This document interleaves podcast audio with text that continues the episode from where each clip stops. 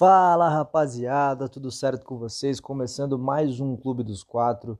E esse Clube dos Quatro vai ser um pouquinho diferente. Em vez da gente falar de todos os, os grandes de São Paulo, hoje é exclusivamente um, um podcast sobre o jogo do Palmeiras. O Palmeiras que enfrenta hoje a Universidade Católica às 7h15 no estádio San Carlos de Apoquindo, em, em Santiago, no Chile.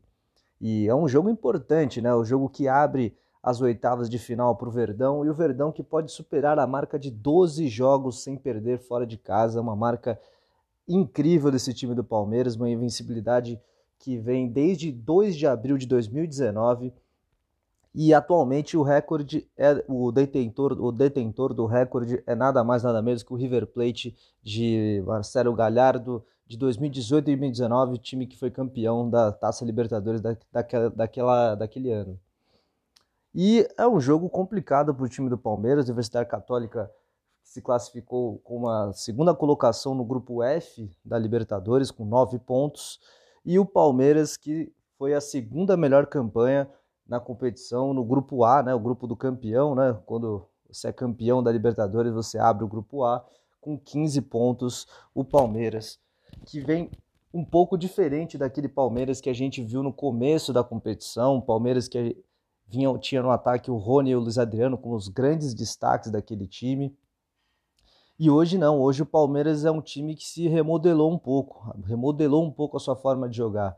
É um time que hoje é um, tem um meio-campo mais criativo, com a entrada do, do Gustavo Scarpa, com a entrada do, do Rafael Veiga ali aberto pelo lado direito, o Breno Lopes ganhando a posição também, aberto pelo lado esquerdo, e o Daverson, ele mesmo, o Daverson que a gente vive falando aqui, o Deivinho, como a gente brinca aqui no nosso podcast, é o centroavante desse time do Palmeiras, assumiu a posição, assumiu a titularidade e não sai mais, tem feito gols importantes, então tem merecido sim um lugar nesse time titular do Palmeiras. E o Palmeiras hoje que conta com o retorno do vice-campeão da Copa América, o goleiro Everton, né? O goleiro que fez um jogo na Copa América, fez aquele jogo contra a Colômbia que o Brasil venceu por 2 a 1. O Everton que ficou conhecido como o goleiro que tomou aquele golaço do Dias, golaço de voleio, meio bicicleta, enfim, foi um golaço do, do jogador colombiano. E aí o Everton depois não teve muitas oportunidades no gol da seleção brasileira que terminou sendo ocupado pelo, pelo Ederson, surpreendentemente assumindo o lugar do Alisson, que era titular absoluto do Tite. Bom, vamos falar um pouco da Universidade Católica, né? A Universidade Católica que vem de eliminação na Copa do Chile, é, atualmente ocupa a vice-colocação no Campeonato Chileno, mas vem de eliminação, é algo importante ressaltar. E o seu grande jogador, né? Engraçado, teve perdeu o seu grande jogador é um goleiro, né? O melhor jogador da Universidade Católica, bom, era o melhor jogador da Universidade Católica, era o goleiro Matias de Turo, negociado com o futebol espanhol.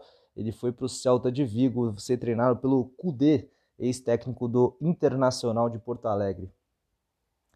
Mas o, o, time da Universidade Católica é um time perigoso. Tem jogadores que o Palmeiras deve, tem que tomar cuidado, como foi Zalida, ali o jogador aberto pela ponta direita, jogador que dá amplitude para esse time da, da Universidade Católica, que puxa os contra-ataques, é muito rápido, tem passagens pela seleção chilena. Então, é um jogador que a defesa do Palmeiras tem que ficar esperta, principalmente o Matias Vinha, né, que é o jogador que vai bater de encontro é, nesse confronto do, do Palmeiras contra a Universidade Católica. Outro jogador que é importante o Palmeiras ficar esperto é o meio-campista Felipe Gutierrez. Felipe Gutierrez é um meio-campista clássico que articula jogadas, que procura muito jogo, que aparece, que gosta da bola. Então é um jogador que o Palmeiras não pode deixar ele gostar do jogo, se sentir à vontade. Né? O Palmeiras tem que ficar esperto sim, com esse jogador que pode sim fazer a diferença no, nesse confronto é, pelas oitavas de final da Libertadores. Vamos escalar o Palmeiras. O Palmeiras que só tem uma alteração né, do time que vinha jogando é a entrada do goleiro Everton, como a gente falou aqui.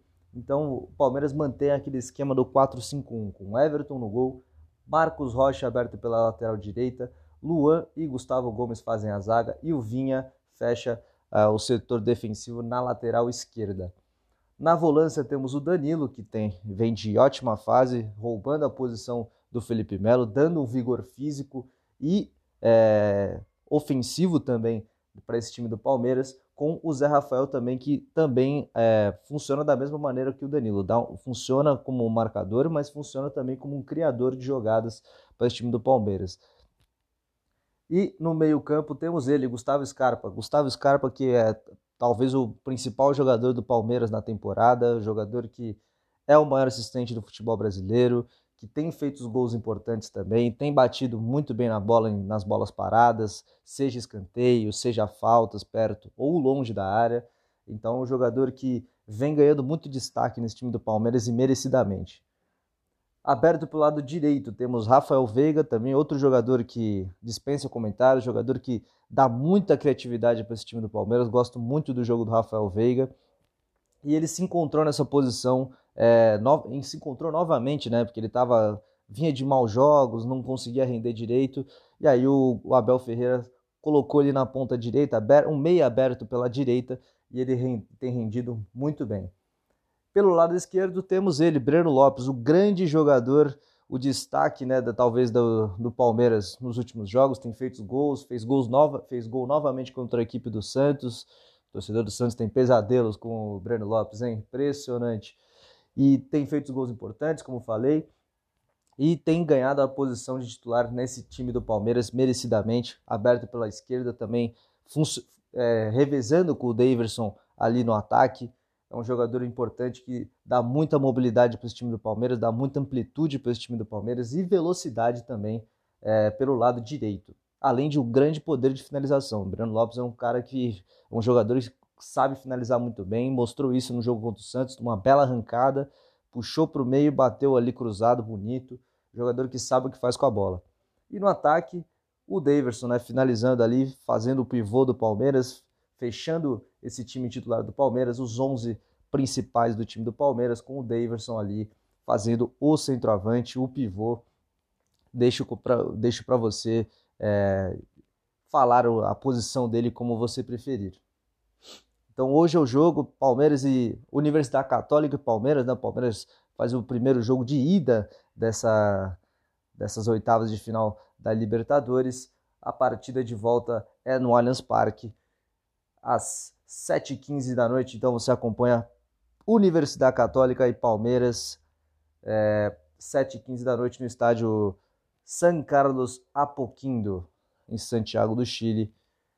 Desejo, desejo a todos vocês um grande jogo e vamos de palpite, né, para a gente não, não perder a tradição aqui do nosso podcast. Eu vou de 2 a 0 para a equipe do Palmeiras. Acho que o Palmeiras não vai ter problemas para vencer a Universidade Católica. O Palmeiras tem reencontrado seu bom futebol, tem se tornado um time que gosta da bola, um time criativo, não um time reativo como era no começo do ano, que esperava demais o adversário e até por isso é, provocava alguns jogos é, que não necessitava sofrer tanto perigo, tanta pressão do adversário. Enfim, Abel Ferreira mostrando que é um técnico sim de qualidade, que sabe montar elencos diferentes, então merece sim um destaque que tem recebido, merece é, as propostas que tem recebido, porque é um técnico que realmente é diferente e mostra isso no seu nossa passagem aqui pelo Verdão ok? Eu fico por aqui, muito obrigado a todos. É um programa mais curto, né? Porque a gente só vai falar do Palmeiras. E agora a gente vai falar. Toda sexta-feira vamos passar um resu resultado, não, um giro de resultados dos confrontos dos paulistas. Então, sexta-feira a gente vai falar do Racing, do São Paulo contra o Racing, falar sobre o jogo do Palmeiras e também sobre o jogo do Santos na Sul-Americana contra o Independiente.